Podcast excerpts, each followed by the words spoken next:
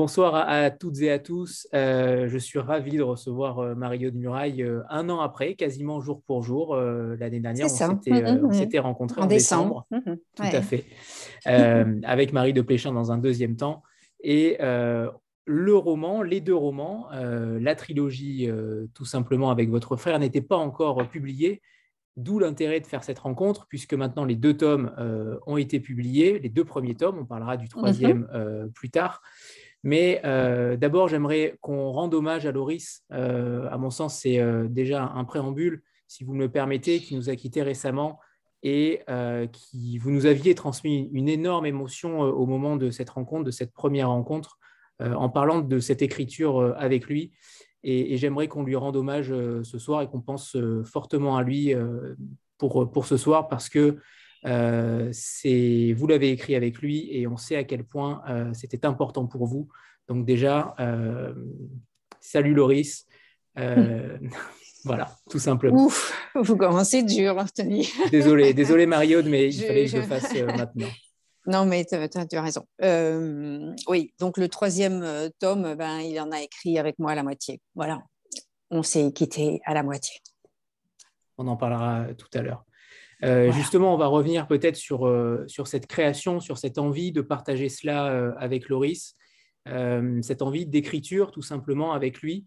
J'imagine que l'écriture était peut-être presque un prétexte aussi pour passer du temps avec lui, pour aussi être le plus proche de lui pour ces derniers instants. comment vous, vous, avez eu envie de démarrer cette trilogie avec lui? Euh, oui, alors c'est avec Angie, donc euh, bah, j'en avais peut-être un peu parlé la, dernière fois, c'était il y a un an. Euh, j'étais à Bordeaux, il m'a dit je n'arrive plus à écrire, je deviens invisible. il était donc atteint par la maladie de Charcot, il commençait à être paralysé. Et en revenant de chez lui, c'était juste après la déclaration de Macron qui nous amenait au confinement. Je rentrais chez moi à Bonny-sur-Loire aussi aujourd'hui. Je l'ai laissé à Bordeaux et dans la voiture, euh, ben, je lui ai proposé d'écrire euh, du roman policier pour s'évader. Et je lui ai dit, on va retourner dans notre ville, on va retourner euh, au Havre. C'est une ville, je l'ai quittée, j'avais 8 ans, hein, c'est pas, j'ai pas de très très longs souvenirs d'enfance, lui un peu plus, il avait 11 ans. mais on l'a dans les gènes et on l'a dans le sang. Et c'est bien ce qu'on a voulu dire dans Angie, et peut-être encore plus dans Souviens-toi de septembre, euh, parce que ce septembre-là, c'est c'est pas le septembre 2020 qui va être le, sujet en fait de ça, ça, va se passer en septembre 2020 mais c'est le septembre 1944 euh, c'est quand tout, tout, commence dans notre histoire parce que ça va être euh, l'ouverture du, du, roman c'est ces journées du 5 et 6 septembre 1944 quand Le Havre a été rasé à 80% par euh, des bombardiers anglais. Il est tombé autant de bombes que pendant le Blitzkrieg euh, londonien en deux jours. Sous prétexte de déloger des Allemands, en fait, ils ont tué des Havrais. Ils en ont tué 3000. C'est une histoire, à chaque fois qu'on m'en a parlé, à chaque fois que je l'ai lu, à chaque fois que je l'ai vu, il y a un, documentaire terrible qui s'appelle Tabula Rasa. J'ai la chair de poule. Euh, j'ai une colère qui monte. Euh, et je me dis, c'est quelque chose que, que, que, nous avons, que nous avions, Loris et moi, dans le sang, dans les gènes.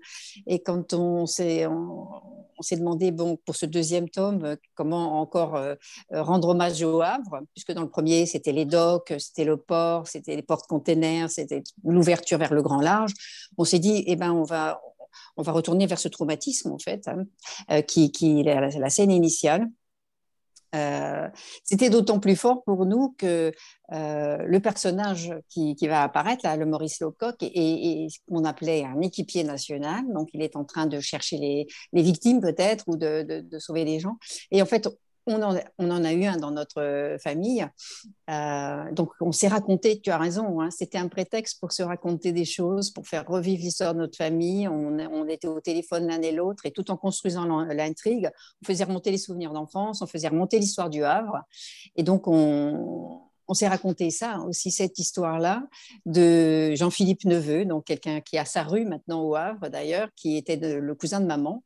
Alors ma famille à moi s'est échappée, ma mère et, son frère et sa mère se sont échappés avant les bombardements. Quand ils sont venus, ils n'avaient plus de maison.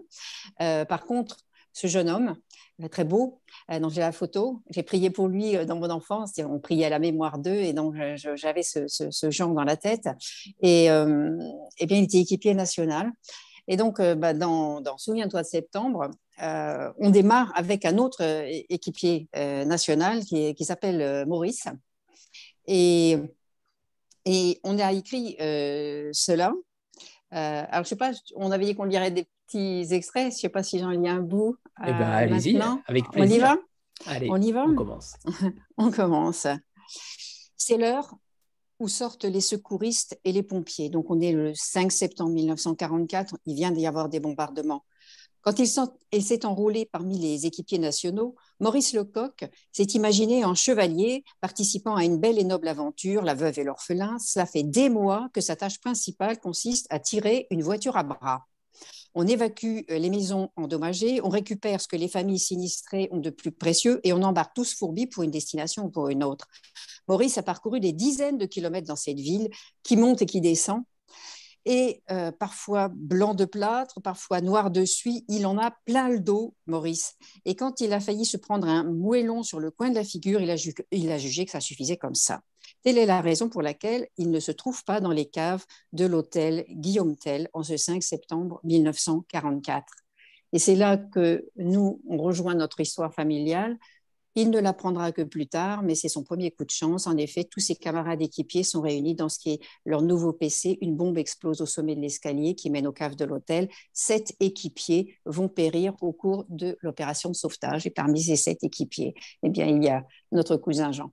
Donc, euh, euh, à l'intérieur de ce livre, en fait, on a mis aussi euh, notre histoire familiale.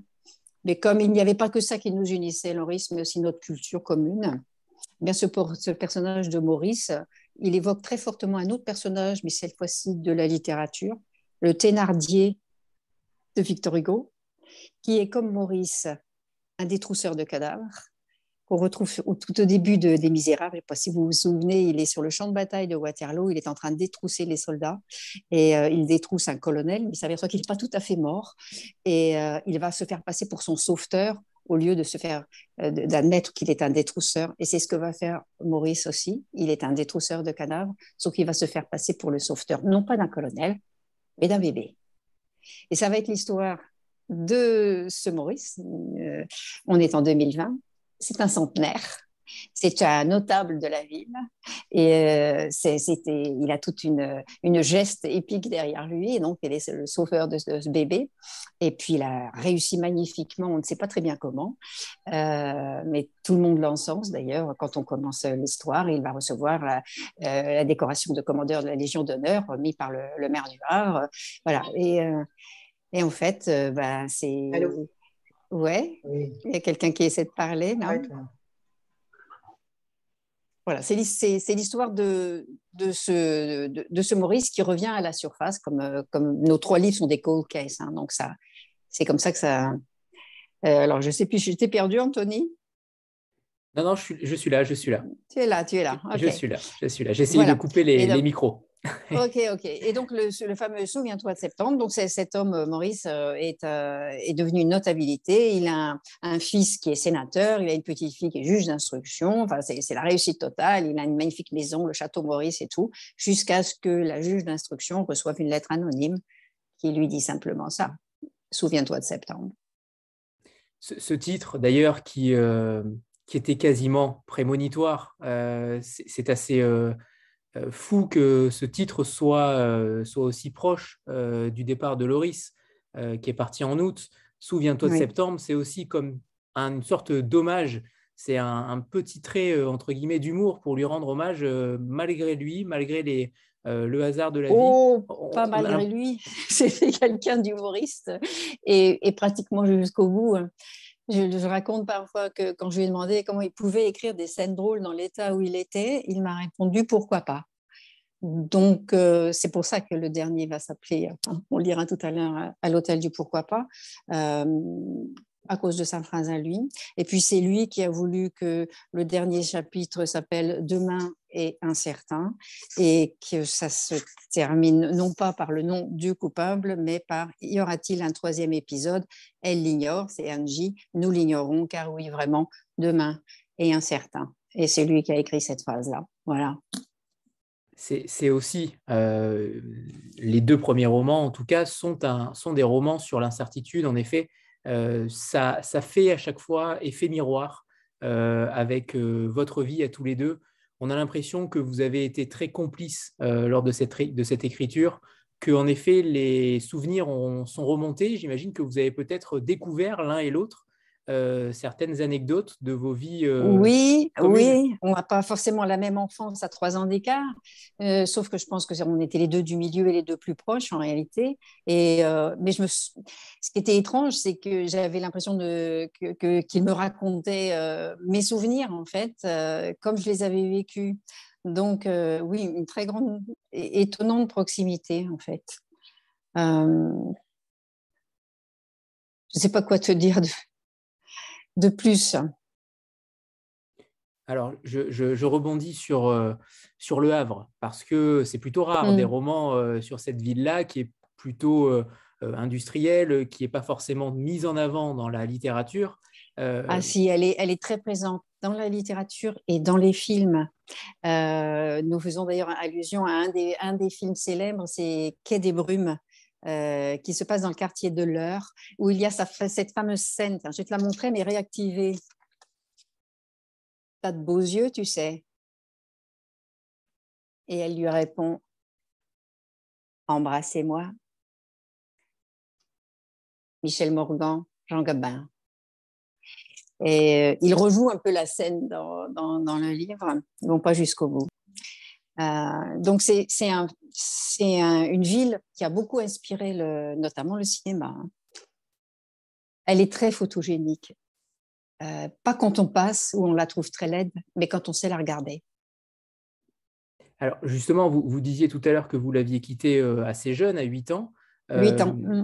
Oui, euh, justement, comment vous avez travaillé euh, l'évolution de cette ville euh, Parce qu'elle est extrêmement présente, c'est quasiment un personnage principal des romans. Mmh mmh vous mettiez même d'ailleurs un, schéma de, des quartiers. un plan, voilà. Un plan, tout à fait. Mmh on peut s'y retrouver facilement, donc on s'y voit facilement aussi. comment vous avez travaillé sur, ce, sur cette ville-là? Est-ce que vous vous êtes documenté? J'imagine que oui, bien sûr, et que vous y avez des attaches familiales, mais c'est loin d'être évident on avait un plan, j'ai un, grand plan papier, euh, on se promenait dans la, ville comme ça. On a surtout beaucoup regardé de documentaires. On a choisi ce quartier très particulier qui est le quartier des Neiges, un petit peu comme euh, un village d'irréductibles gaulois, les irréductibles neigeois. C'était autrefois un quartier d'ouvriers, de, marins, de dockers. Ça reste un quartier très populaire. malheureusement pour lui, il est en train de disparaître parce qu'il est mangé par l'avancée du port et des, docks.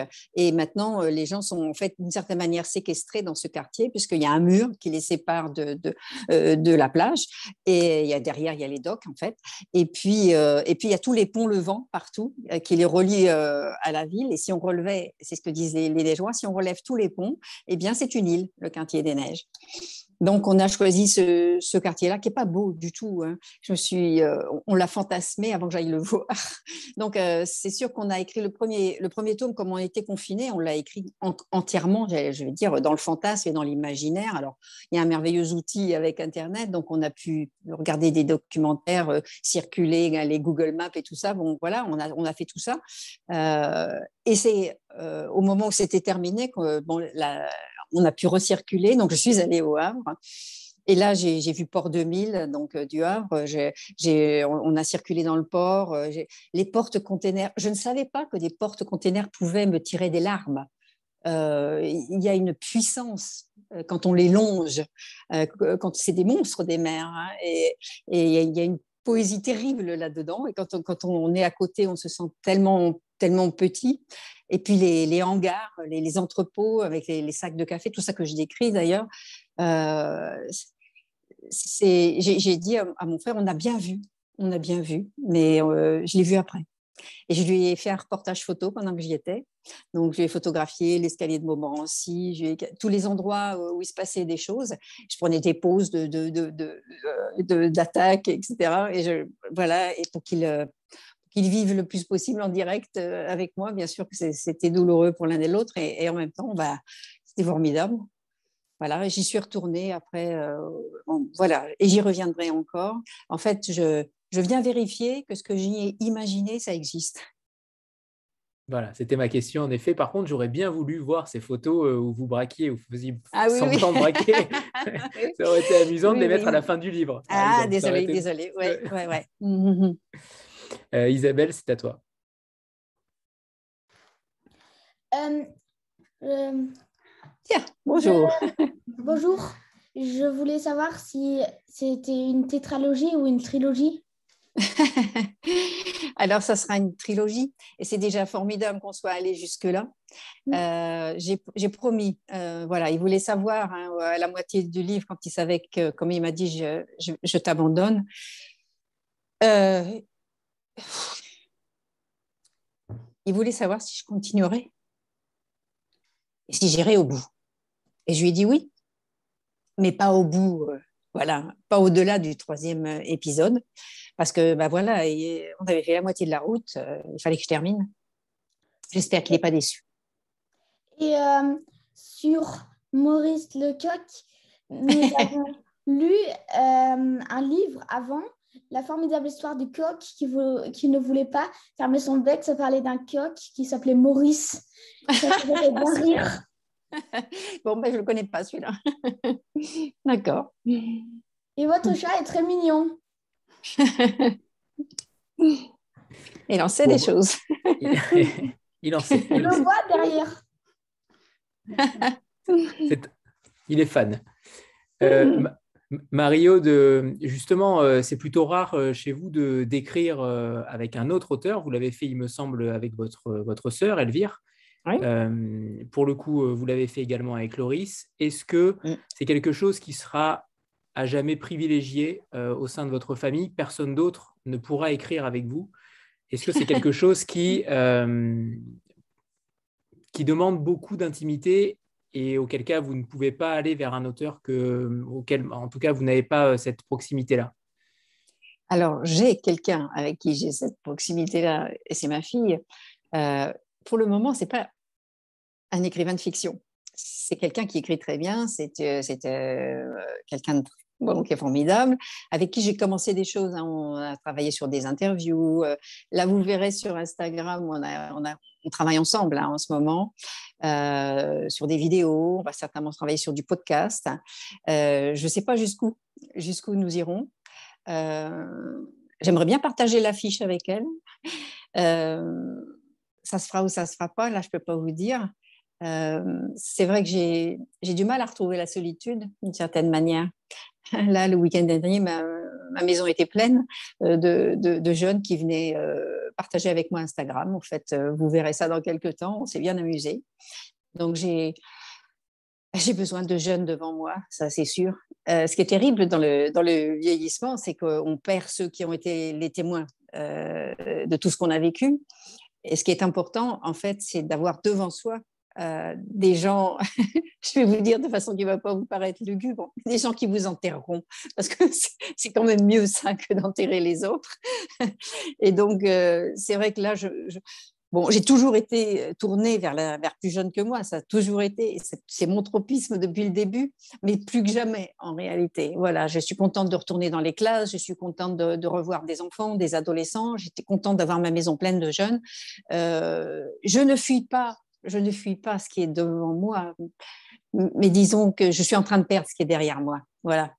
Donc, euh, j'ai besoin euh, de cet horizon. Et, cet horizon, bah, il a 12 ans, il a 15 ans, il a 20 ans. C'est mon horizon. C'est pas. Et j'aimerais euh, effectivement retrouver un compagnonnage, mais ça sera ou ça sera pas. Moi, demain est incertain. Je ne peux pas vous dire. Très bien. Euh, j'aimerais qu'on revienne sur le parcours de Loris que j'ai découvert euh, pour, euh, pour, cette rencontre. Il a quand même été traducteur de Stephen King, de Michael Moorcock. Il était critique littéraire, scénariste, traducteur. il a quand même un parcours extrêmement brillant. J'aurais voulu savoir comment, comment vous le décririez comme écrivain. Quelles sont ses, qualités? Quelles sont ses qualités de, de style d'écrivain? Comment, comment vous le décririez? il écrit mieux que moi. Euh, mais c'était pas grave. Euh, euh, moi, j'ai apporté autre chose.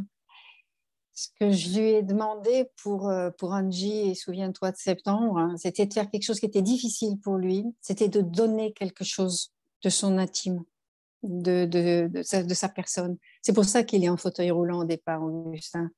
Euh, ça, c'était quelque chose que l'on avait du mal à tirer de lui, que j'ai eu l'impression privilégiée d'y avoir accès. Voilà, son intimité, son, euh, son cœur. Voilà, et je lui ai demandé de le mettre dans, dans les personnages. Alors, en tant qu'écrivain, euh, c'est quelqu'un qui, aime.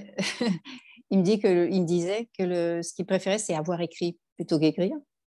Euh, et c'est tous les temps, en fait, euh, avant et après l'écriture. Je pense que l'écriture a toujours été, quelque chose d'assez euh, douloureux, en fait, euh, pour lui. D'ailleurs, il retardait toujours le moment de s'y mettre dans la journée.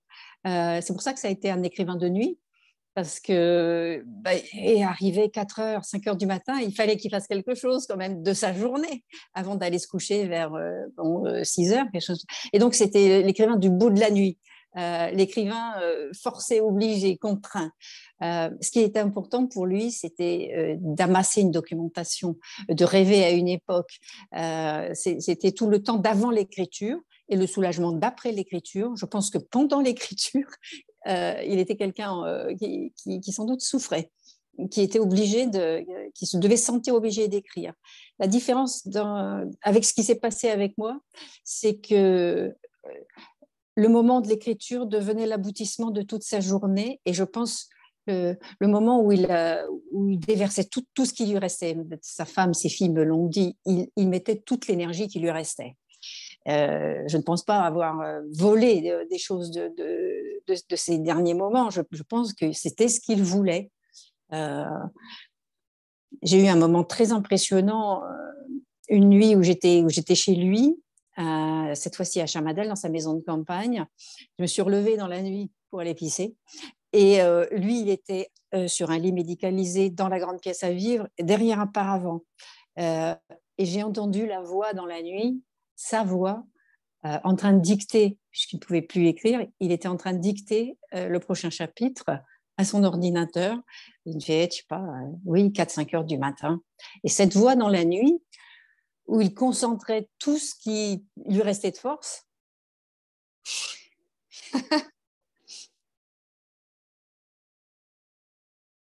C'est, il a réalisé un exploit.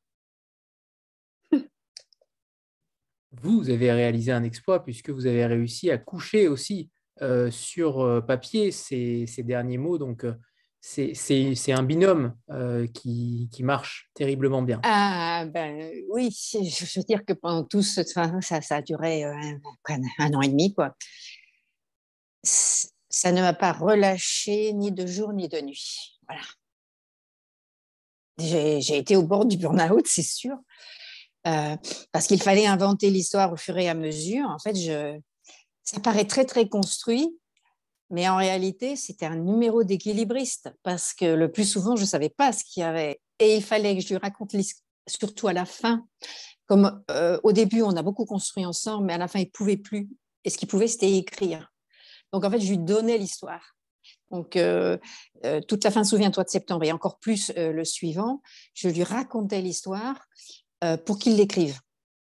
Et puis, je lui mettais par écrit les chapitres que je découpais en petites séquences j'ai dit parfois, comme on essaie de faire manger quelqu'un qui a plus d'appétit, on, sépare dans l'assiette des, petites parts pour faire plus petit. Et eh ben, les chapitres, je lui sépare en petites séquences pour faire plus petit, pour pas qu'il soit intimidé. Donc, il me dit, j'ai réussi la séquence 1, j'ai fini la séquence 2. Et donc, euh, voilà, euh, je l'ai fait écrire comme, euh, comme on donne la béquille, d'une certaine manière. Voilà. et puis après, je, je me suis retrouvée brutalement toute seule. Voilà à, devoir euh, écrire toute seule, à terminer cette histoire. Euh, et je m'étais lancée dans, une telle architecture, c'était tellement compliqué. Pour tout vous dire, le roman policier, pour moi, c'est c'est une intrigue difficile, c'est une intrigue épuisante. Je suis quelqu'un qui a peu de mémoire. C'est effrayant pour moi de me souvenir de ce que j'ai écrit au début euh, pour savoir est-ce que j'ai bien fait dire, est-ce que euh, pour, ramasser tous ces petits morceaux, enfin tous ces petits cailloux qu'on laisse derrière soi, qu'on doit reprendre au bon moment dans le bon chapitre. Et qui sait quoi? Sans arrêt, je faisais des fiches à mon frère. Qui sait quoi? Parce qu'on avait quatre enquêteurs en fait, et en plus un lecteur qui, et c'était notre malice, en savait plus que les personnages. Donc, euh, il fallait qu'on se trompe pas. Euh, ah non, ça, Augustin le sait pas, c'est le commissaire Haute-Cloche qui le sait. Ça, ni l'un ni l'autre ne sait, mais le lecteur le sait. Et, en fait, il fallait emmener ce lecteur plus avant que les enquêteurs, euh, jusqu'à la fin, sans qu'il ait le mot de la fin. Donc, il a fallu que que j'y pense constamment parce que j'avais tout le temps l'impression que j'allais perdre quelque chose. Quoi. Donc, c'était obsessionnel. Et, euh, et, vraiment, il y, a, évidemment une espèce de, lâcher prise euh, maintenant, tout de suite, dans, ma vie. Euh, ces journées où je me dis, je fais quoi? Eh ben, Tiens, bonjour Anthony, tu me fais des vacances. Donc, euh, bah, j'invite, je, euh, je, fais des Skype, des Zooms, je, lis, je relis. Tout à l'heure, je vais regarder, euh, c'est pas la petite maison dans la prairie, mais presque. D'ailleurs, je voyais, je me suis habillée en cowboy pour pouvoir mieux regarder. Je, et maintenant, que vais-je faire de tout ce temps? Quelle sera ma vie? Voilà, c'est ma question. Alors, je me suis lancée dans Instagram, je, dans la vidéo, dans, dans tout et n'importe quoi d'une certaine façon. C'est pas pour oublier, c'est tout ce temps qui m'est rendu. Et je pense que tous les gens qui ont accompagné une personne malade, moi c'était de cette personne, de cette façon particulière, mais je pense à sa femme, je pense à ses filles qui ont été tellement présentes. Tout ce temps qui nous est rendu tout d'un coup, et il faut pas trop se retourner en fait, euh, parce que c'est intenable. Et donc, euh, qu'est-ce que tu en fais? Je me souviens de ce, ce moine qui m'avait dit après la mort de ma maman, il m'avait dit, bah, maintenant vous allez aimer plus. Voilà. Il avait raison. Mhm. Il avait raison. Ginny?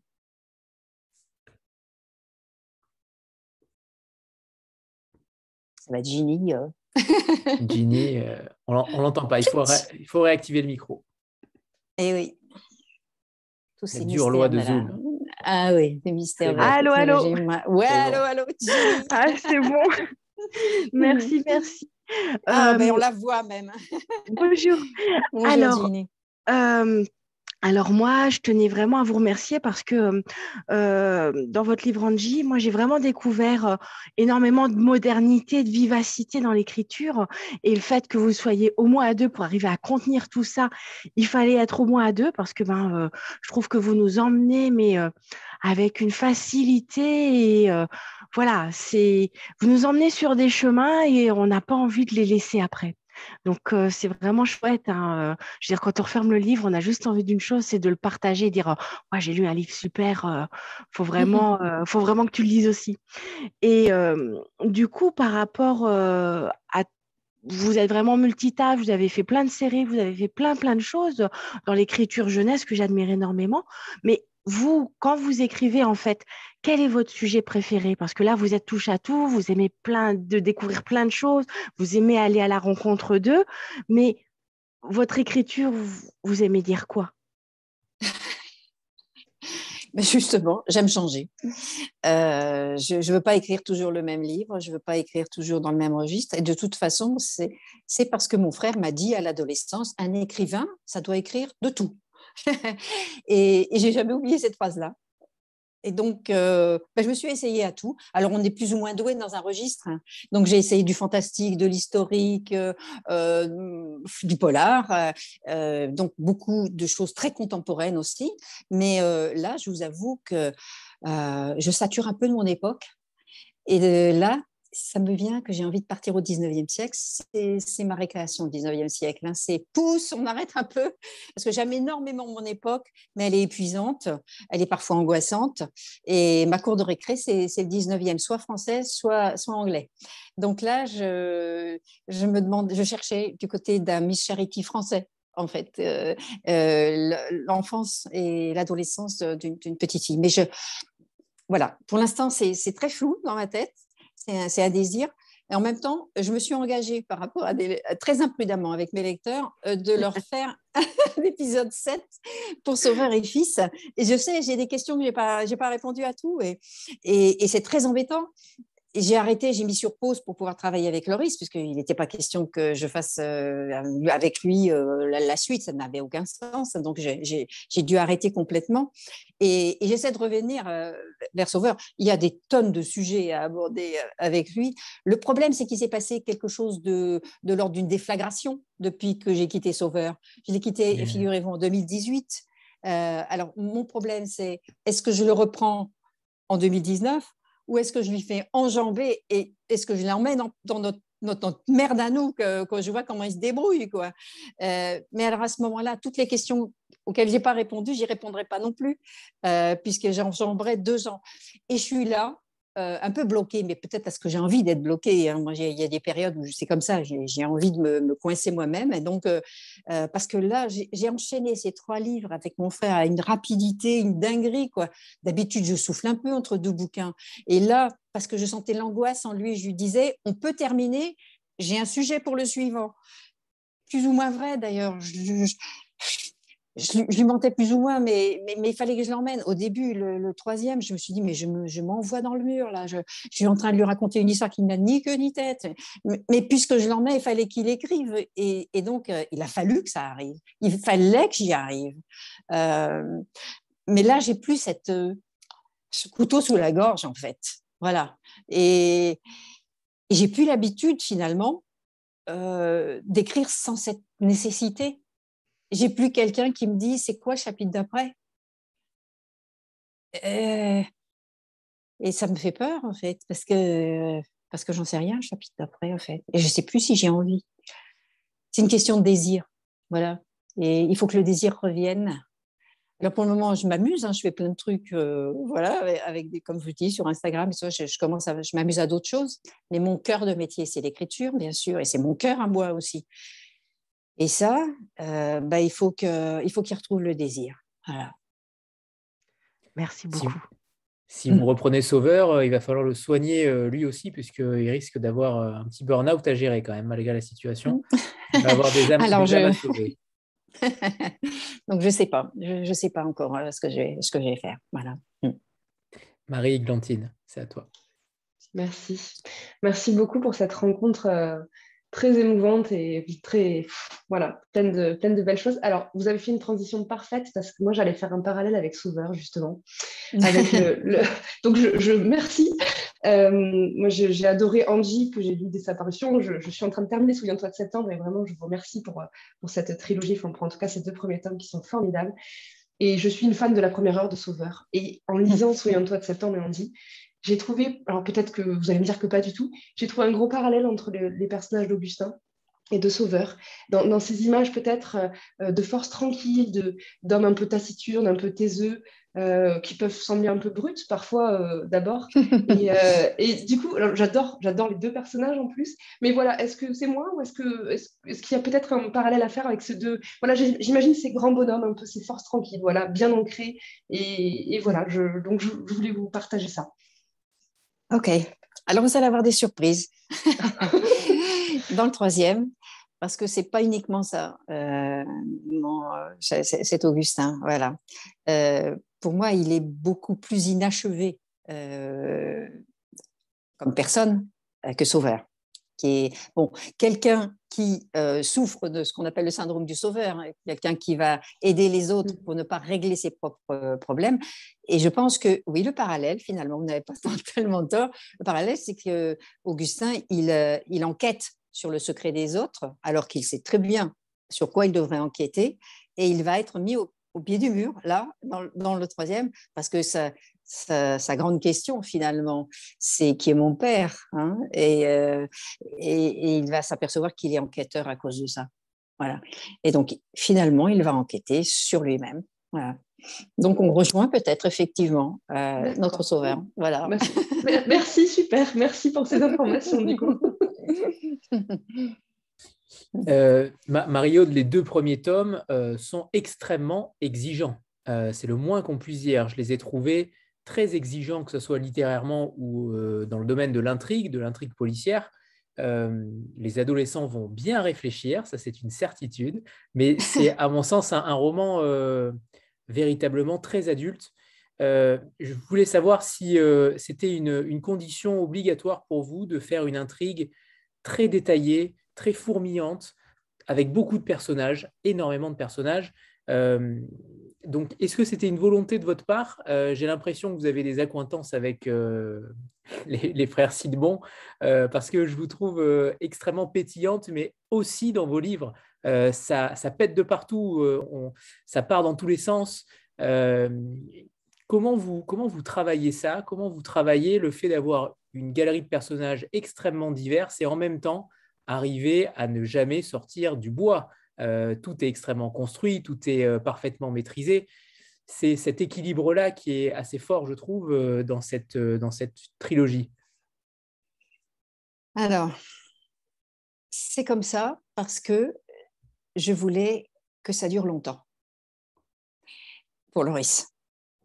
Et à chaque fois, je lui, dis, je lui ai dit, il faut compliquer. On va compliquer. Et ça, à la fin, ça l'épuisait presque. Mais euh, était là, oh Mais je, je voulais qu'il y ait des rebondissements, je voulais qu'il y ait des surprises, je voulais qu'il y ait des chemins détournés, je voulais que ça dure.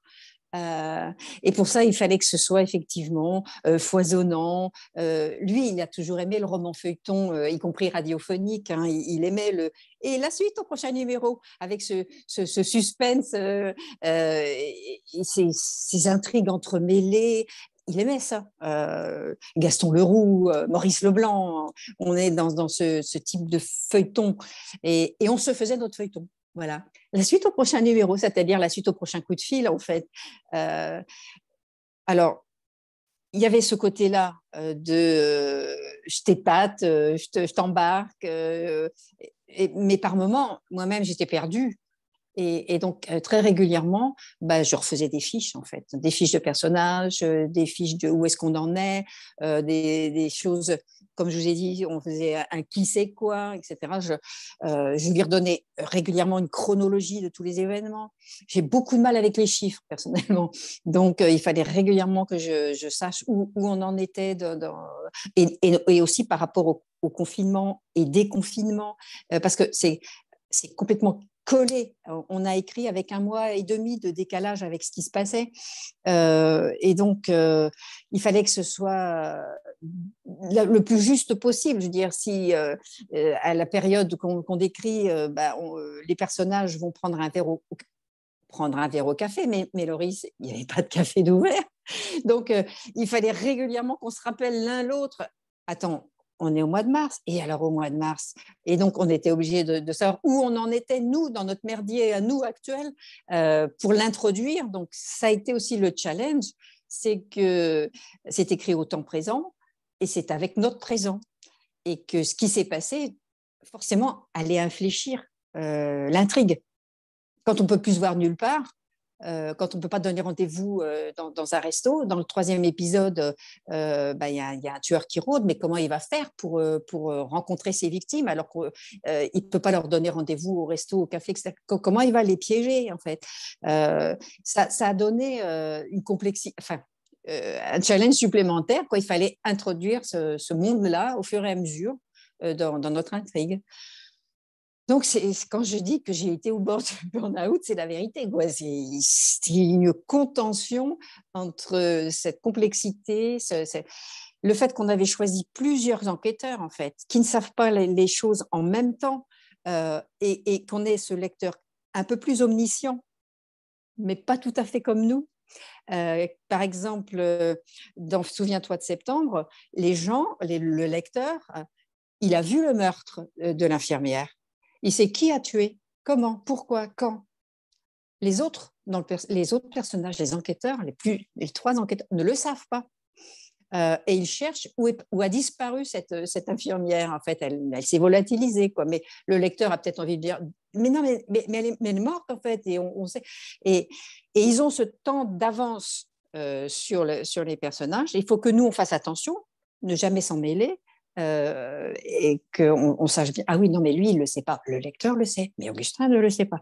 Donc, il fallait sans arrêt qu'on se rappelle ça, qu'on avait Angie qui enquêtait, Augustin qui enquêtait, Félix Haute-Cloche qui enquêtait, qui ne savaient pas les mêmes choses, et le lecteur qui en savait davantage, et nous qui en savions plus que le lecteur, mais pas tant que ça finalement, parce qu'en fait, on ne savait pas complètement où on allait.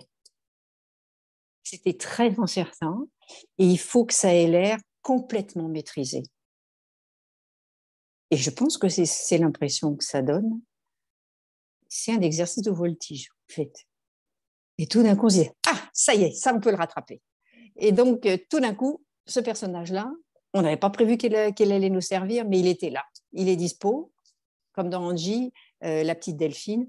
On lui en a fait voir de toutes les couleurs, c'était pas prévu. Mais juste, on s'est dit, ah, c'est là. Et donc, c'était ça, en fait, c'est tout le temps. Et ce rire qu'on peut avoir quand tout d'un coup on trouve une astuce, quand on, on, dit, ah, ça y est, ça boucle. Euh, mais il y a beaucoup de fils qui pendent, quoi. Et à la fin, il va falloir tout nouer très soigneusement. Voilà. Et c'est la dernière scène dans Souviens-toi de septembre qui ressemble à, une scène dans Agatha Christie. C'est Hercule Poirot convoquant tous ceux qui euh, seraient d'éventuels coupables. Là, on est à Château-Maurice. Et, et, le lecteur a l'air d'en savoir plus qu'Augustin. Augustin sait déjà. Et, en fait, bah, le, le lecteur ne savait pas. C'est ce qui doit se dire à la fin, finalement le fond de l'intrigue, il ne le savait pas. Il en savait plus que les autres personnages, mais le fin mot de l'histoire, il ne l'avait pas. Et ça, ça doit être réservé, donc, bah, comme dans les romans policiers bien construits, c'est réservé à la scène finale. Merci. Florence? Voilà, on m'entend? Oui, Florence. Et on vous voit. Bonjour. Bonjour. Euh, je suis un tout petit peu stressée de prendre la parole. Euh, je suis vraiment enchantée de vous rencontrer, même si c'est virtuel. Euh, mm. Je voulais simplement en fait, d'abord vous remercier parce que vos lectures, enfin les lectures que j'ai pu faire de vos ouvrages ont été très marquantes pour moi, notamment vers 12 ans quand j'ai lu Au Boy. je pense qu'on a un peu toutes et tous ici des, des lectures marquantes au fil de nos vies. Et euh, je me souviens que quand j'ai lu au bas, je me suis dit, c'est vraiment cool de lire quand même. Je vais continuer, c'est chouette. Donc, euh, merci pour ça. Et puis, euh, à l'âge adulte, j'ai une grande passion pour la saga Sauveur et Fils, que je trouve à la fois extrêmement drôle et extrêmement émouvante. Et je ne sais pas comment vous arrivez à mélanger les deux comme ça, mais bah, bravo, c'est super. Donc euh, voilà, et juste une petite question par rapport à votre euh, processus d'écriture. Donc là, j'entends bien que pour euh, Souviens-toi de septembre, c'était quand même assez, assez cadré, assez structuré. Vous parlez de, fiches, de, chronologie, etc. Même si au final, vous dites que vous n'étiez pas forcément sûr de, où vous alliez in fine. Mais est-ce que c'est toujours comme ça, votre façon de procéder en écriture, ou bien est-ce que parfois c'est plus instinctif, ça dépend des, ouvrages que vous traitez ou du sujet Voilà, c'est ma question. Mhm. Euh, le roman policier est une intrigue très particulière. Mhm. Et euh, on n'écrit pas de la même façon un roman policier que tous les autres types de romans. Euh, il y en a qui disent que ça s'écrit à l'envers, hein, puisque en fait, a priori, on doit savoir qui a tué pourquoi. Et donc après, il faut perdre le lecteur.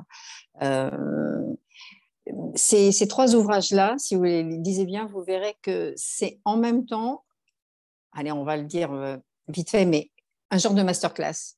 Mmh c'est-à-dire que dans Souviens-toi septembre surtout, et puis dans le suivant, vous allez voir, en fait, on, on utilise tous les trucs toutes les astuces, tous les patterns des romans policiers, un peu au second degré, et en plus en vous donnant les cartes. Si vous lisez bien Souviens-toi de septembre, il y a un moment où, euh, euh, comme Angie, elle veut devenir détective, donc elle, est initiée, enfin, elle veut devenir euh, commissaire de police, hein, elle, veut, elle est initiée par, par, Augustin, elle se fait passer pour une stagiaire à la brigade des stupes, et donc lui finit par le croire qu'elle est stagiaire. En fait, elle a 12 ans, elle, bon, voilà. Et, et il, lui, lui, explique le métier, en fait, il l'initie au métier. Et il y a par exemple un chapitre qui s'appelle Chambre close, où, sous prétexte d'initier Angie, nous, les écrivains, on initie aussi le lecteur à ce que c'est que le roman à énigme, euh, comment, il est, comment il est construit et qu'est-ce que c'est que le mystère de la chambre close, avec quoi, avec quelle carte on joue. Et donc, euh, dans le suivant, dans l'hôtel du pourquoi pas, on va vous initier, si on peut dire, au, thriller avec psychopathe. J'en ai lu tellement et on en voit tellement. Parce que euh, la génération d'avant, c'était beaucoup le roman à énigmes. Mais maintenant, c'est beaucoup le roman, euh, c'est beaucoup le thriller avec psychopathe. Hein. Donc, euh, il y, a, des vagues comme ça dans, le polar. Et donc, euh, bah, c'est de la même façon, on, essaie de montrer en même temps que le roman se fait, comment se fait ce type de roman. Voilà, c'est un petit peu l'effet miroir, en fait. Hein. Et donc, je dis, c'est presque effectivement euh, une explication de ce que c'est qu'une intrigue policière, mais, mais dans, dans l'intrigue, chemin faisant. Mmh. Euh, on réfléchit d'ailleurs avec ma fille à faire un podcast sur, sur l'écriture du, du, roman policier, pour voir un petit peu, voilà, je, j'ai pas mal réfléchi là-dessus, je suis une grosse consommatrice et, et je, pense qu'il y, y, a des choses qu'on peut transmettre en fait et comment, comment analyser, comment décortiquer, comment ça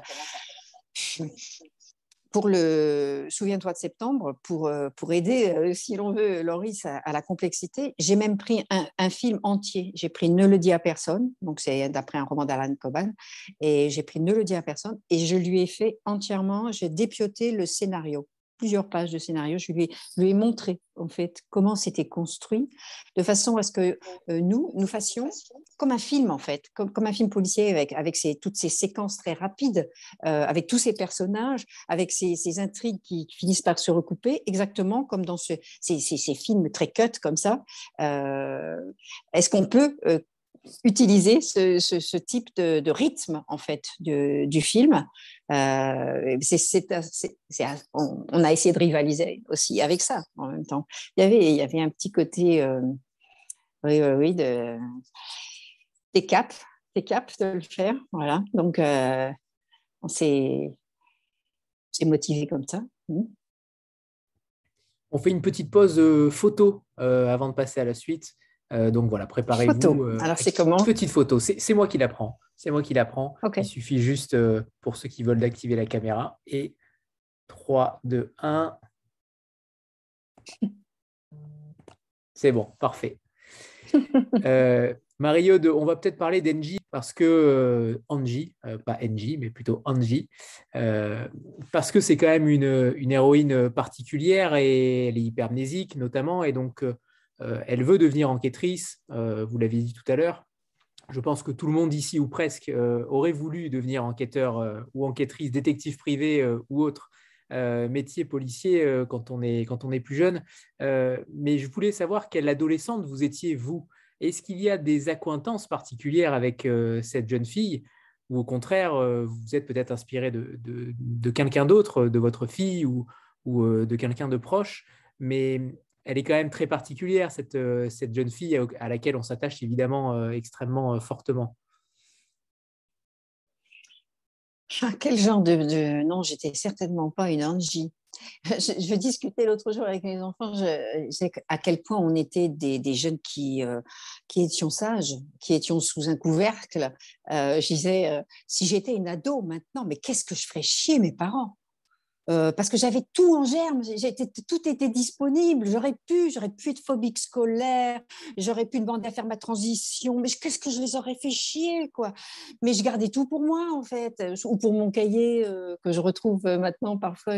bon, voilà, de, de, de, mais il n'y avait rien qui, ça filtrait pas. Hein. qui savait qui nous étions? Comme disait mon frère, dire que j'ai connu la révolution sexuelle et que j'en ai même pas profité. Et, en fait, c'était, nous étions des enfants de 68, mais, mais on ne le savait pas. Euh, donc, on, était très euh, préservés, mais, presque bunkerisés, en fait. Et euh, moi, je dis aux enfants, mais j'ai eu une, enfance confinée, en réalité. Hein, donc, très peu d'ouverture sur l'extérieur et une forte vie intérieure, ça certainement, imaginaire notamment. Alors, dans l'imaginaire, on était tout, ça c'est sûr. Hein. bon, j'étais un homme d'abord, et puis, puis j'étais adulte, et puis il m'arrivait toutes sortes d'aventures, j'étais un grand séducteur. Donc, je, vraiment, je je m'éclatais. Euh, ce que les jeunes aujourd'hui appellent shifter, je le faisais en permanence. Je veux dire, je, rêvais constamment, je fantasmais, je planais. Euh, j'étais vraiment on dirait maintenant à côté de la plaque, mais euh, avec cette idée que il faut pas que les adultes s'en aperçoivent euh, de ce que je suis.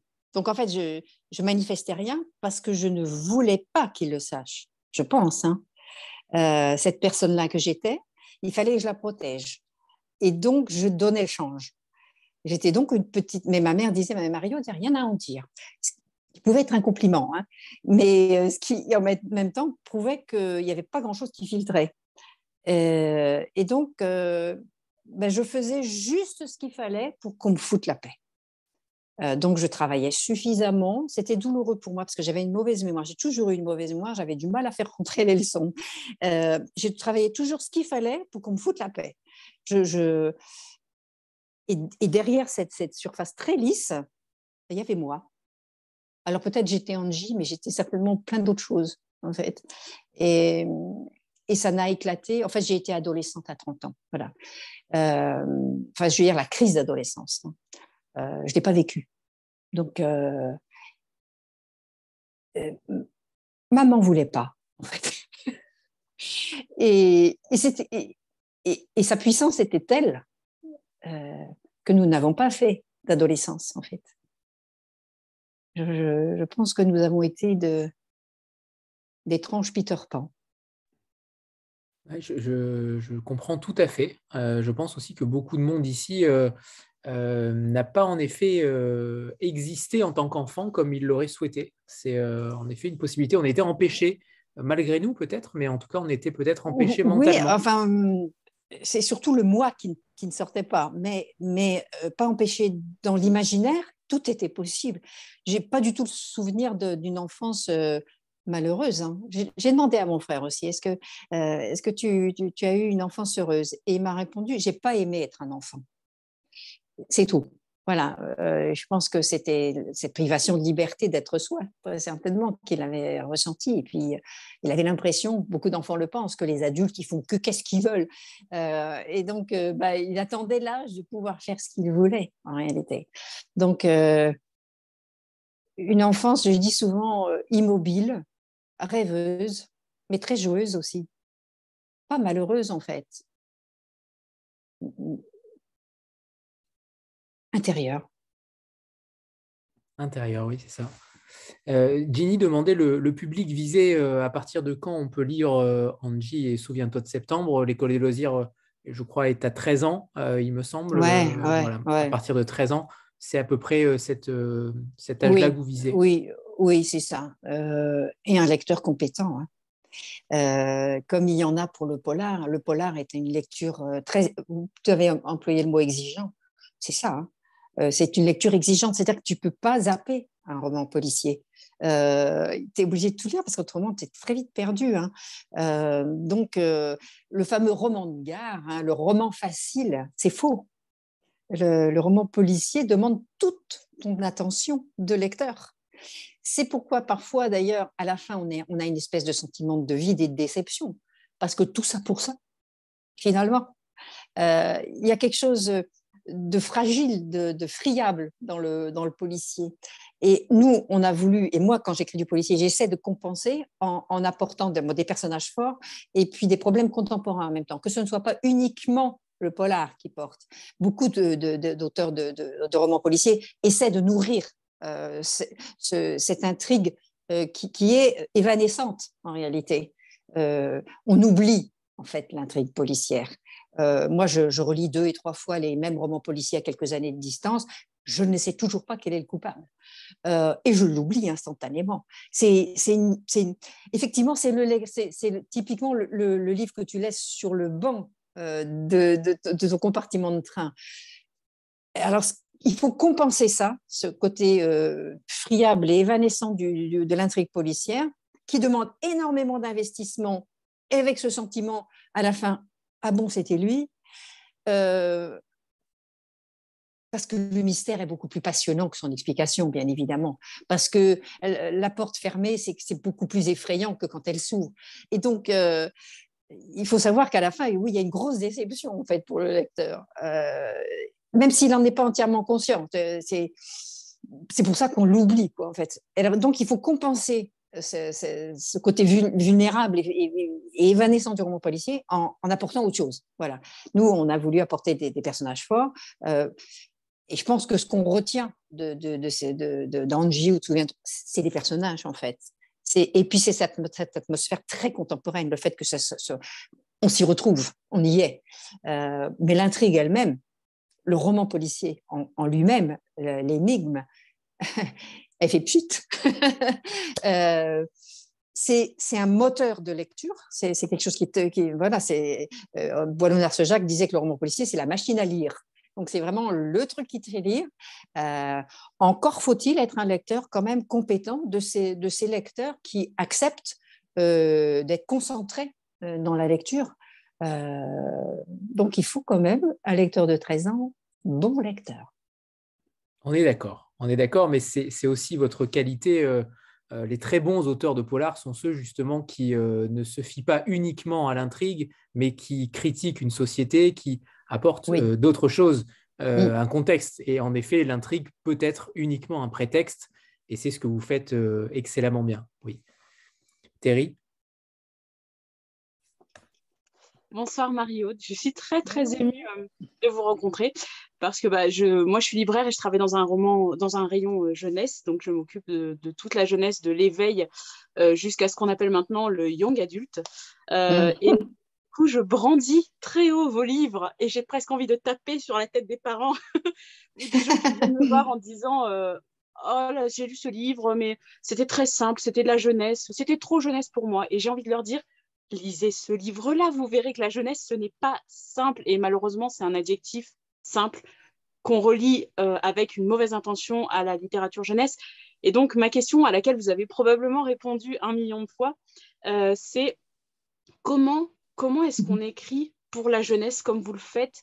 Est-ce qu'on se met au niveau d'un enfant ou bien est-ce qu'on se dit je vais lui parler, je vais, je vais lui dire qu'il est intelligent et, ça passera quand même quoi qu'il advienne Parce que franchement, ces, ces livres-là, c'est mes armes à moi contre le cynisme adulte quand on vient me parler de littérature de jeunesse.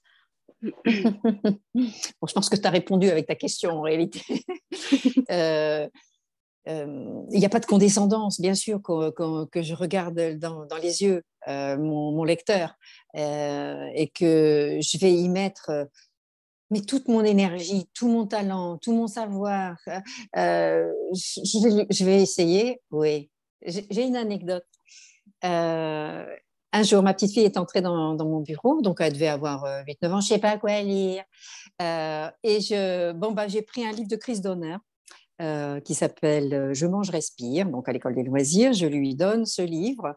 Elle s'allonge sur le canapé derrière. Elle ouvre le livre et elle fait Et maintenant, crise d'honneur, donne le meilleur de toi. Je me suis dit, c'est juste ça qu'elle demande. et eh bien, j'ai jamais oublié cette invocation. Voilà. Donne le meilleur de toi. C'est simplement ça qu'ils demandent, les enfants. À toi, adulte. Merci. Incroyable, oui, donne le meilleur de toi, en effet. Oui, je, non, mais ça, j'étais en train d'écrire, ça m'a presque paralysée.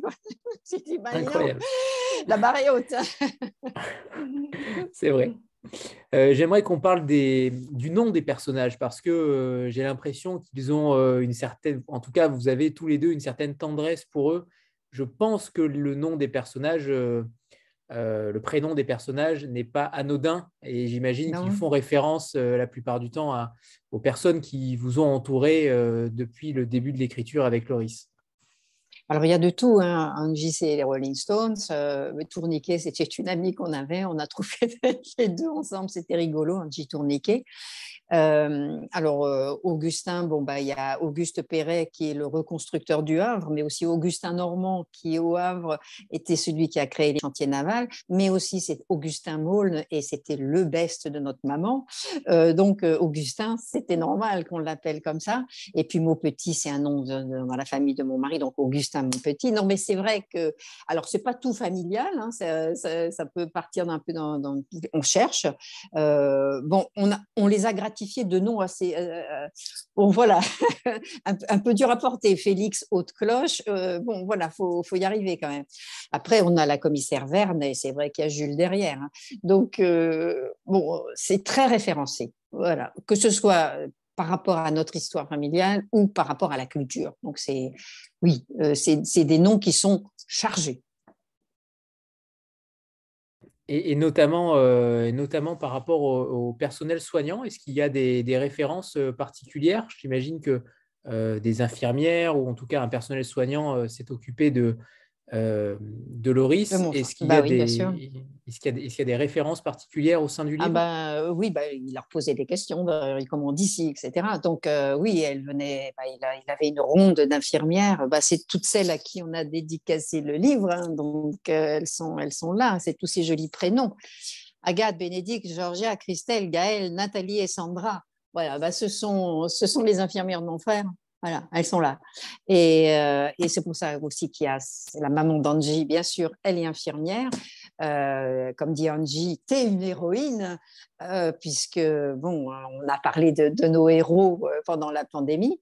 donc, voilà, c'était important qu'il y ait aussi ce, personnage d'Emma.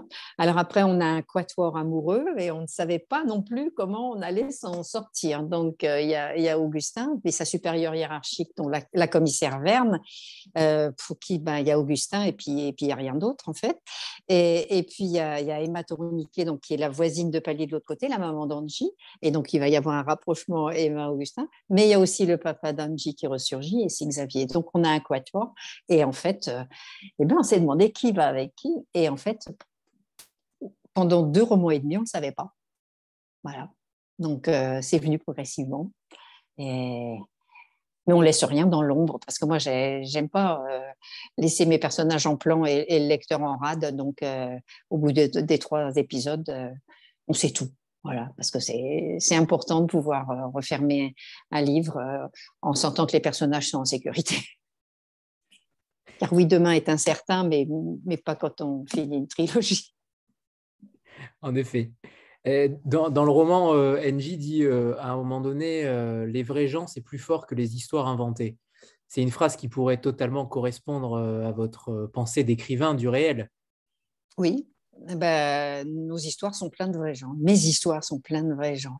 Alors, bien sûr que je ne prends pas une personne et je la jette dans un roman, je ne m'empare pas comme ça de, personnes vivantes mais euh, elles sont toutes adossées, appuyées euh, à, des, personnes réelles, à des séquences que j'ai vues, à des choses que j'ai entendues. Elles sont véritablement nourries. Je veux dire, il y a des choses, strictement, on ne peut pas les inventer. Voilà. La manière de parler, d'un ado, d'une enfant. Euh, ce son-là, euh, tu peux pas l'inventer. Donc moi, je, suis en permanence, non pas dans la position de l'enquêtrice, mais j'ai un autre personnage qui s'appelle l'espionne pour les plus petits, et donc je suis, cette espionne. Je, passe mon temps en fait à, me dire tiens ça faut que je garde, tiens ça c'est intéressant, parce que je sais que les vrais gens ça va donner une épaisseur incroyable en fait, euh, dans, mes livres. Et les, gens me disent, on a, on a l'impression qu'ils sont dans la pièce à côté, on a l'impression de les avoir rencontrés, on a l'impression de les connaître. Ben, c'est pas, c'est pas un hasard, en fait. C'est parce que, et c'est pour ça que j'avais réclamé à mon frère qu'il donne de sa chair, et il en restait très peu, qu'il donne de sa chair à, Augustin et à ses personnages. Parce que, parce que c'est, comme ça, c'est comme ça qu'on fait des, personnages. On les, les personnages, ça, ça cannibalise, cannibalise les, vrais gens. Voilà, ça. Alors, la différence entre les personnes et les personnages, elle est simple. C'est que les personnes, je les comprends pas, et les personnages, je les comprends. Euh, j'ai jamais compris euh, les gens qui sont autour de moi. Je, je, ne, je ne sais pas qui ils sont véritablement. Or, je sais qui sont mes personnages et je comprends leur motivation. C'est en ça que c'est des personnages et pas des personnes. Ceci n'est pas un message caché pour votre mari qui est dans la pièce d'à côté. Hein. Précise. Hein. Non, oui, exactement. Mais si, il le sait très bien qu'on se connaît mal, en fait. il sera, je veux dire, si je prends des choses de lui et que je les mets dans un personnage, je comprendrai ce personnage, mais lui me restera mystérieux. Intéressant, intéressant cette façon de, oui, de, séparer personnages et personnes. D'accord. J'aimerais qu'on parle peut-être du troisième tome, où le titre a évolué, il me semble. Au départ, on était sur le bureau des affaires classées, si mes informations sont bonnes. Euh, oui, c'est vrai. Euh, comment ce... Alors, comment ce titre a évolué justement et, euh, est-ce qu'on peut bah, en parler à cause, de mon, à cause de mon frère, à cause de sa phrase, hein, parce que je voulais, je voulais mettre pourquoi pas. Ça, pour, ça aurait pu s'appeler pourquoi pas. Sauf qu'il y a effectivement dans l'histoire, mais alors ce qui va être amusant pour le lecteur, c'est qu'il ne saura que ça s'appelle comme ça que à plus de la moitié de l'histoire. Euh, parce que tout d'un coup, ça va surgir, euh, et qu'il y a effectivement un hôtel du pourquoi pas qui se trouve euh, rue du commandant Charcot. Dans notre histoire, ne le cherchez pas ailleurs. donc, bon, le pourquoi pas, c'est le nom du bateau du commandant Charcot. Mon, mon frère avait la maladie de Charcot, enfin, je veux dire, tout boucle pour moi. c'était un de mes héros, le commandant Charcot. C'est un modèle pour moi d'homme, un explorateur, et un scientifique euh, qui est donc allé à la découverte des pôles. Euh, son bateau s'appelait le Pourquoi pas. Quel programme Il est mort à bord de son bateau, comme un capitaine doit mourir euh, quand le bateau coule, en libérant la mouette qui était à bord. Rita, la mouette, il a ouvert la cage et la mouette s'est envolée. Et, et, lui, il est mort avec, avec tous les marins à son bord. Il est mort à bord du Pourquoi pas. Alors, c'est pas cette histoire-là que je raconte, euh, mais mon hôtel est rue du commandant Charcot. Euh, cette histoire, la troisième, est tellement, tellement invraisemblable et tellement cohérente en même temps que je pense qu'on est obligé de se dire, oh bah, pourquoi pas tu sais, une fourmi de 18 mètres avec un chapeau sur la tête, ça n'existe pas, ça n'existe pas. Et ça se termine comment, poème? Et pourquoi pas?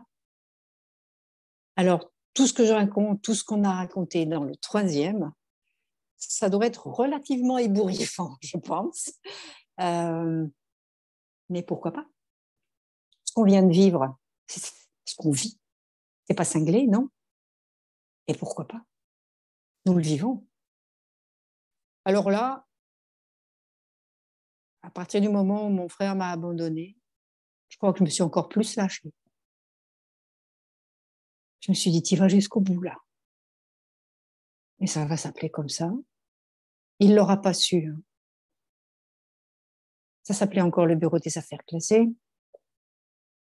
C'est après, après sa mort, en fait, que ça a pris son titre définitif. D'accord. Euh, ça sortira au printemps prochain, il me semble. Oui, en, mars. En mars. Euh, justement, pour revenir sur, euh, sur ce trio, en tout cas dans Angie, quels éléments au départ de l'écriture vous vous étiez fixé en matière, entre guillemets, en, en personnage obligatoire? Est-ce qu'il y avait déjà une trame particulière de base sur laquelle vous étiez partis tous les deux?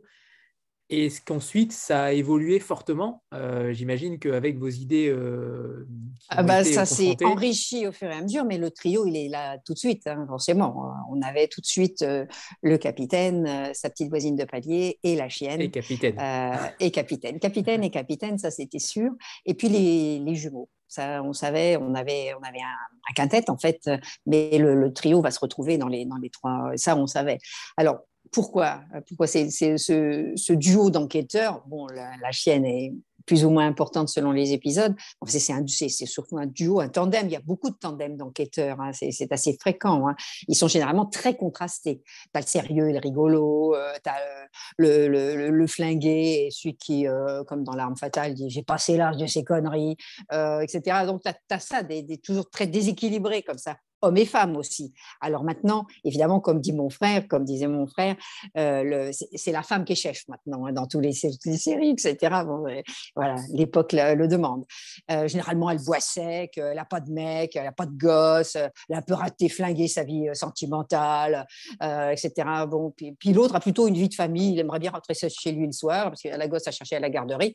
Et donc, voilà, c'était duo comme ça. Alors, on a cherché, hein, effectivement, il nous fallait un tandem et puis, et puis bon, on voulait un, qui, est quelqu'un de l'âge du, lecteur, quand même, fallait pas le perdre, notre lecteur de 12-13 ans. Et donc, euh, l'inconvénient euh, des, romans policiers avec enfants, c'est que tu te retrouves avec le club des cinq, j'ai rien contre, mais euh, bon, ça limite un peu euh, en termes d'intrigue. Et donc, comment faire pour introduire quand même un, enfant? Et là, bon, la, pandémie nous a offert un, truc sur un plateau, quoi. C'était incroyable, quoi. Cette, cette gamine, parce qu'en principe, les enfants, ils sont quand même à l'école ou surveillés par les parents. Sauf que là, non, elle fait l'école à la maison parce qu'elle veut pas aller là où vont les enfants de soignants. Et puis sa mère, ben, elle, elle est occupée, elle est infirmière elle est héroïne, alors ça lui prend du temps. Et donc, euh, bah, la, gamine, elle est seule. Et donc, euh, en face, il y a ce, capitaine qui lui est en fauteuil roulant et qui ne peut plus sortir la chaîne. Donc, c'était évident qu'ils allaient, qu'ils allaient collaborer. Quoi. après, ben, il fallait trouver des, astuces euh, pour que. Bon, alors elle se fait passer pour une stagiaire, etc. Il faut trouver des astuces pour que ce tandem, très improbable quand même, continue de fonctionner. Est-ce qu'il y, a eu un moment donné, euh, vu que euh, Loris euh, était traducteur de Stephen King notamment, donc plutôt sur la science-fiction, est-ce qu'il y a eu à un moment donné une, une envie d'aller plutôt vers ce domaine-là de science-fiction avec lui? Ou, On a au départ, c'était mais pas, pas pour cette série. Hein. On a essayé, euh, après Golem, puisqu'on a travaillé donc euh, une série qui est quand même relativement fantastique hein, aussi euh, avec Elvire. Donc on était à trois sur cette série. Et après, on a écrit L'expérience, qui est aussi dans la registre fantastique. Et après, on a encore voulu travailler ensemble, Loris et moi. Et là, je me suis dit, on va aller sur son territoire. Et son vrai territoire, c'est pas le polar, c'est la science-fiction. Et on a essayé. C'est la seule fois où je me suis bananée j'ai pas réussi, on n'a pas réussi. On a écrit, c'était un gros, euh, un gros crève-cœur pour Loris, parce qu'on en a écrit beaucoup, on a beaucoup réfléchi, on a, et on, on s'en est, est pas sorti. On s'est pas sorti d'affaire. Je crois savoir pourquoi. C'est parce que Loris avait des modèles du type euh, Ray Bradbury, euh, Isaac Asimov, Philippe Kadik, et moi j'en pouvais plus. Je veux dire, non, je ne je peux pas, je peux pas. Et, donc, euh, ça m'a écrasée. Voilà. On s'est, on s'est séparés. Je me reviens, je revois très bien. On avait discuté de cette intrigue. On voulait, on voulait y arriver. On, on s'était retrouvés à Paris dans un café près de la, gare Montparnasse. On se, et, on n'y arrivait pas. Et j'y arrivais pas. Euh, et je me revois, on est dans le métro avec, euh, soit je vais euh, euh, dans son appartement en prenant une direction de métro, soit je rentre chez moi à Bordeaux en prenant une autre direction. Je suis à ce croisement. Je me revois, on est tous les deux là au croisement. Et qu'est-ce que je prends comme route? Est-ce que je vais chez lui, que j'insiste, je, persiste, je cherche encore, ou je rentre chez moi parce que j'en peux plus? Et je suis restée comme paralysée. Je ne pouvais plus bouger. Et je me suis dit, sauve-toi, sauve-toi. Je suis rentrée chez moi. Et c'est pour ça que quand on s'est dit, on réécrit ensemble, j'étais restée là-dessus. J'étais restée sur cette image-là. J'ai eu très peur. Je me suis dit, cette fois-ci, c'est pas possible que, que j'y arrive pas, qu'on n'y arrive pas. C'était assez angoissant. Et donc, on a pu, parce qu'il fallait. Donc oui, son territoire, j'ai pas pu aller sur son territoire. J'ai bien fait de poser la question. J'aime beaucoup cette anecdote. Euh, et si on parlait des couvertures, parce qu'elles sont quand même euh, extrêmement visuelles, extrêmement marquantes, on voit que sur le deuxième tome, par exemple, euh, les personnages ont un masque. ça, c'est plutôt rare. je crois n'avoir encore jamais vu de couverture avec des personnages masqués. rares sont d'ailleurs les romans, pour l'instant, à être écrits sur le confinement. Euh, ça va peut-être venir, mais en tout cas, là, bah, il y a eu des choses sur le confinement, mais pas en toile de fond simplement. C'est juste là, on, vit comme ça parce qu'on est comme ça. Donc euh, c'est tout. Est-ce que vous êtes intervenus sur ces couvertures euh, tous les deux? Je ne connais pas forcément les compétences de. Ah bah, il y a une personne, Laure Chapuis, qui, travaille sur les couvertures. Hein, donc, je ne cite pas son, job. Hein. Donc, elle est en lien avec un illustrateur qui ne peut pas lire nos romans, puisqu'en fait, euh, il parle anglais. Et donc, elle lui raconte, j'aime beaucoup ça, elle lui raconte nos histoires en anglais pour qu'il comprenne. Et visiblement, elle doit bien raconter parce que c'est pile poil ce qu'il faut. Donc, euh, voilà, c'est comme ça. Euh, alors, elle me les envoie en cours de, d'élaboration. Hein. et, donc, on en discute ensemble. Est-ce que si, est-ce que ça? Donc, euh, voilà, et on redonne des indications à l'illustrateur qui retravaille un peu en fonction de nos demandes. C'est lui aussi qui a fait la, à l'intérieur, donc il y a la, carte du, du, Havre avec tous les points où se passent les choses et qui s'enrichit au fur et à mesure, puisque bon, on en rajoute. Donc, je ne sais pas ce qu'il va faire pour la, pour la troisième, ça va être encore euh, lui, bien sûr, à, lui de jouer. Alors, c'est pour ça que Laure, elle lit mon histoire euh, euh, en cours de route. alors, c'est perturbant aussi, hein, parce que ça, j'ai jamais fait non plus. A priori, je donne mes manuscrits terminés. Tandis que là, bon, bah alors j'avais Loris comme relecteur, lui-même donnait à relire à des amis pour savoir l'effet produit, parce qu'il avait besoin d'un support en fait, de, fans. De, et, on a été aidés hein, par des, amis euh, comme François Landon. Enfin, il y a des gens qui, qui sont fendus de grands mails, de grands messages de soutien pendant qu'on était en train d'écrire. Euh, donc, euh, ça nous a vraiment aidés. Hein. Et puis moi, de mon côté, ben, je faisais lire à Véronique, et même chose, un soutien, et en cours d'écriture. et, Laure, donc, elle-même, lit en cours d'écriture parce que parce qu'en même temps, elle raconte l'histoire à l'illustrateur de façon à ce qu'il prépare la couverture euh, parce que tout ça s'est fait quand même dans un rythme très très serré. Hein. Et donc euh, là, ben, euh, il y a Sylvie Dodler qui, elle, fait les quatrièmes et les argumentaires commerciaux. on lui a quasiment envoyé le truc tout chaud, sorti d'imprimante, pour qu'elle le lise, pour qu'elle fasse déjà la couverture, enfin la, quatrième de couve. Elle me dit, je suis un peu pressée, je t'envoie ça. Et bon, voilà, donc tout ça s'est fait dans une espèce d'effervescence à plusieurs, en fait. Donc, en plus de ça, je veux dire, en plus de, ce dialogue avec mon frère, euh, derrière, il y avait des gens euh, qui nous ont soutenus. C'est l'event euh, Zabo, hein, c'est ça pour la couverture? Absolument. Mm, mm. et si on finissait par une petite lecture, un petit extrait, Marie-Aude? Ben, J'en sais rien parce que, comme je t'ai dit, le polar, c'est compliqué. je peux difficilement te, lire un morceau de, J'en sais rien en fait. Le, le début d'Inkipit euh, peut-être sous, euh, sous les bombes? Ouais, mais c'est n'est pas vraiment l'ambiance du livre non plus. Alors, euh, ça, ça peut donner une, une, une, fausse idée. il y a ce petit, bon, ce, petit échange, je ne sais pas ce que ça, ce que ça vaudra. Hein, comme, justement, je vous parlais de la chambre close. Et donc, il est en train de, de, former, Augustin est en train de former sa, son enquêtrice et il va l'initier donc à ce que c'est que, l'énigme, et donc il initie en même temps le lecteur à ce que c'est que l'énigme de la chambre close.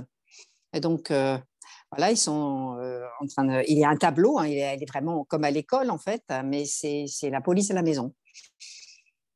Augustin a dessiné un quadrilatère sur le tableau blanc. En quelques coups de marqueur, il ajoute dans son rectangle un petit bonhomme en position allongée.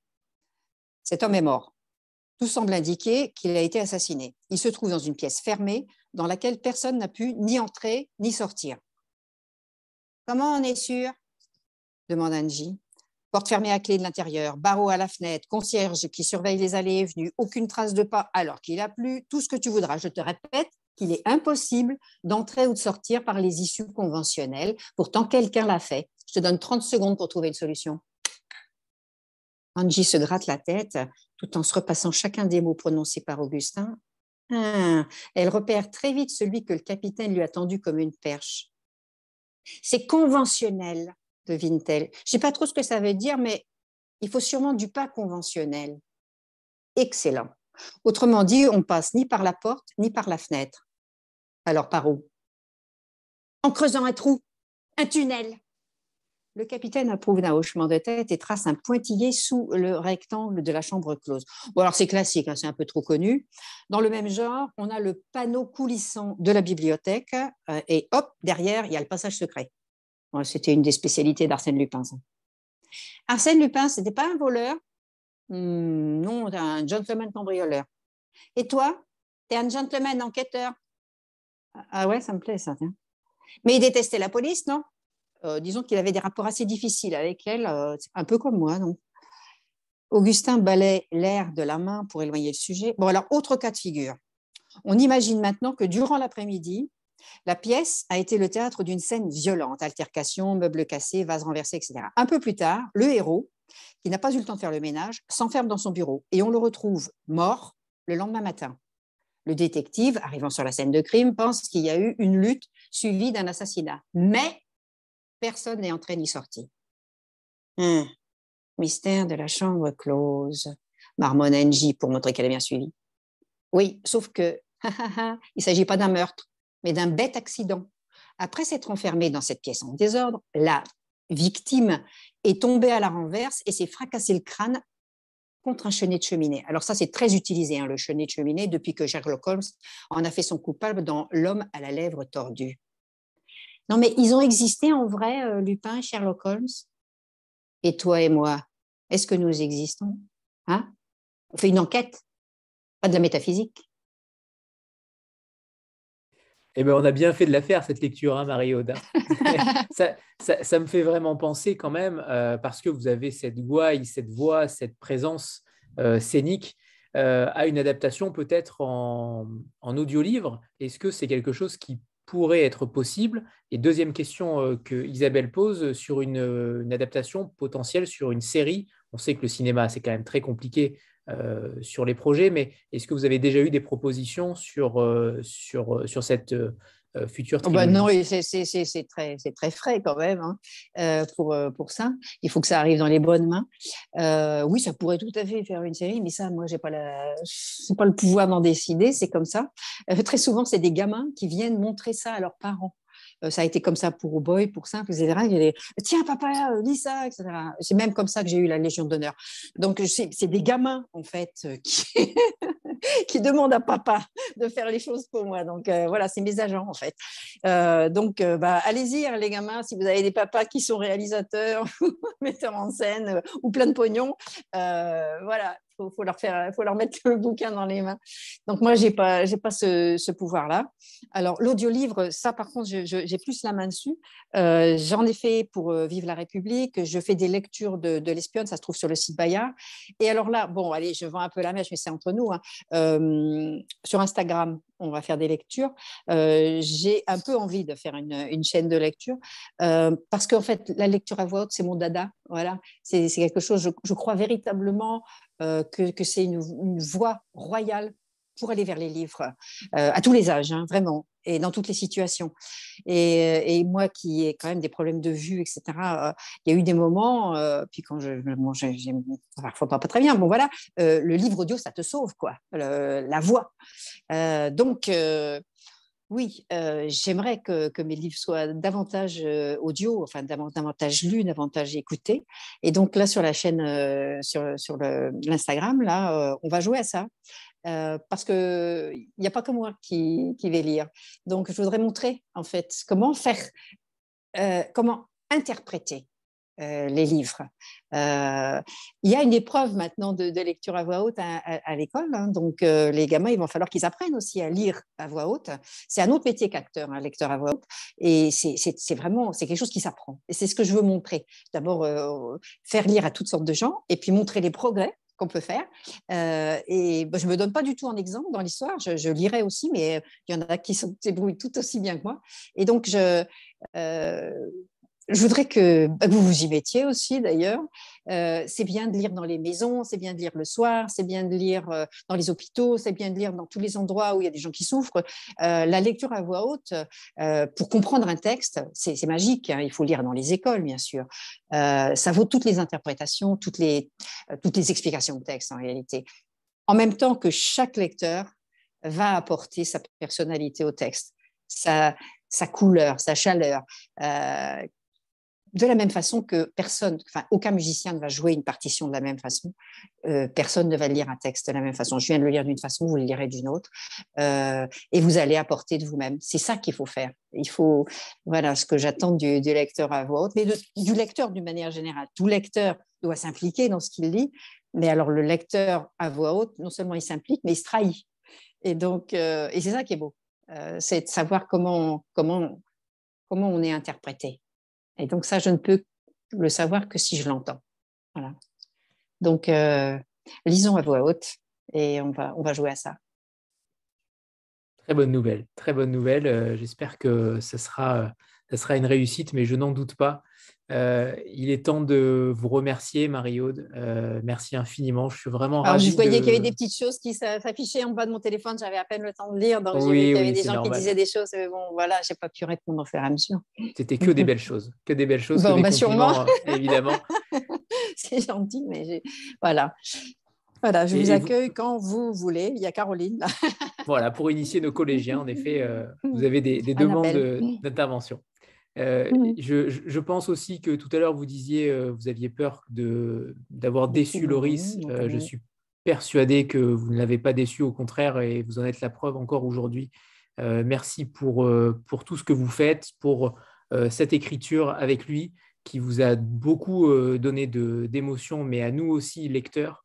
Donc merci pour ça, merci de l'avoir accompagné aussi. C'est une très belle expérience pour vous, mais c'est aussi une grande expérience en tant que lecteur de vous voir partager ça avec lui et, de voir l'émotion euh, avec laquelle vous en parlez à chaque fois. Euh, donc voilà, merci, merci infiniment Marie-Aude euh, pour tout ça et surtout pour la personne que vous êtes, qu'on adore euh, tant. Euh, et je pense que c'est important aussi l'humain dans tout cela. Et, et vous êtes euh, l'incarnation même du- d'une autrice qu'on a envie de suivre, euh, peu importe le livre qu'elle euh, écrira. Donc, C'est gentil. On va essayer de, infiniment. de s'y remettre. J'en suis Au revoir persuadé. Anthony. Au revoir tout le monde. Au revoir, Au revoir. au revoir à tous. revoir. Bonne soirée à tout le monde. Au revoir. Bonne soirée.